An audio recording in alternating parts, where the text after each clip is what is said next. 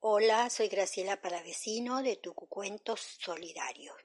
Voy a narrar un fragmento del niño y el árbol. Sintió el niño al treparse en el árbol necesidad de vuelo, tocar con las manos la inmensidad del cielo.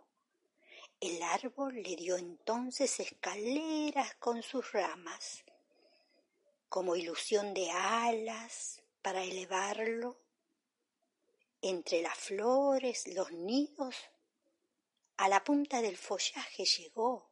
Era como el umbral del cielo. Feliz tocó el niño con sus manos el cielo.